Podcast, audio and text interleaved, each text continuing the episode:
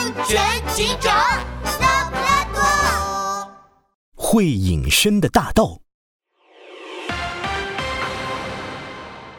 近日，森林里接连发生失窃案，好多家店铺被盗，而且这个大盗每次作案后都会在现场留下纸条，称自己会隐身术。大家一定要注意，小心这个隐身术大盗。森林警局里，杜宾警员沮丧地叹了叹气，关掉了电视。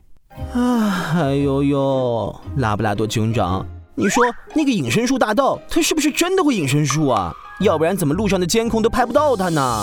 杜宾警员，我绝不相信这世界上有什么隐身术，这个小偷一定用了特殊的方法逃离了现场。不，打起精神来，明天上班前你先去被盗的店铺里再检查一遍，我们一定要拆穿这个小偷的把戏。哎呦呦，收到。第二天，拉布拉多警长等了一上午都没有看到杜宾警员。奇怪，这个杜宾警员怎么到现在还没来？难道是在偷懒睡觉吗？哎呦呦，拉布拉多警长，你可冤枉我了！杜宾警员鼻青脸肿，一瘸一拐地走进了警局办公室。我一早就把被盗店铺全检查了一遍，可是我光顾着看犯罪现场的照片，没仔细看路，结果一脚踩空，掉进了一个没盖井盖的下水道里，疼死我了！我费了好大劲儿才爬上来呢。呃，杜宾警员，那照片呢？给，照片在这儿。哎呦呦！呃，不对，拉布拉多警长，你先关心关心受伤的我呀。拉布拉多警长拍了拍杜宾警员的肩膀，他接过照片，一张张仔细研究起来。忽然，拉布拉多警长注意到了什么，他乌黑的圆眼睛一下亮了起来。啊，这些照片好像有个共同点。哎呦呦，共同点？我怎么没看出来？你看看这些店铺的照片，旁边是不是都有下水道口？如果小偷作案后跳到井盖下面。不就能从现场逃走了吗？杜宾警员，我们还是再去现场走一趟吧。拉布拉多警长和杜宾警员又一次来到了之前的案发地点，仔细勘察了那里的井盖，发现每一个井盖下面都放着梯子和软垫，淤泥上还有一个个的脚印。看来我们的猜测是正确的，这个小偷每次作案后都利用这些下水道口逃跑，对外就宣称自己会隐身，造成大家的恐慌。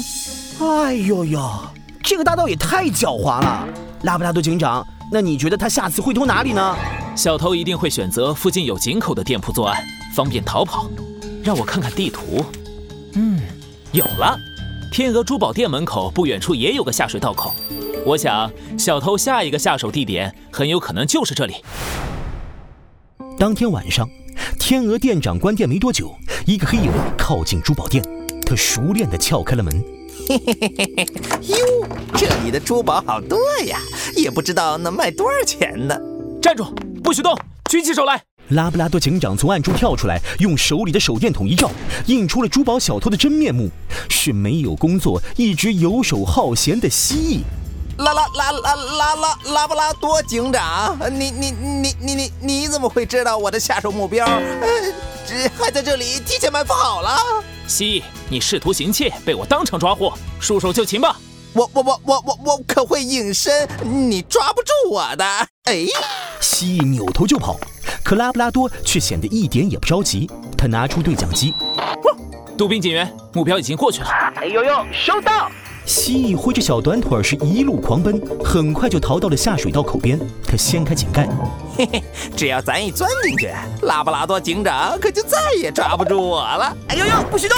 早就埋伏好的杜宾警员跳了出来，他举起手枪对准蜥蜴，把蜥蜴吓了一大跳。妈妈妈妈妈妈妈妈咪呀！这里居然也有埋伏！我在跑！哎呦！蜥蜴脚一滑，直接从下水道口掉了下去。啊啊啊赶来的拉布拉多警长和杜宾警员一看，蜥蜴摔到了下水道的烂泥里，腿都摔弯了。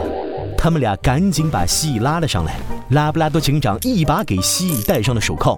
常在井边走，哪有不失足啊？蜥蜴，这回你还敢说自己会隐身术吗？不不不不不不不敢了，下水道太危险了，我再也不靠近下水道了。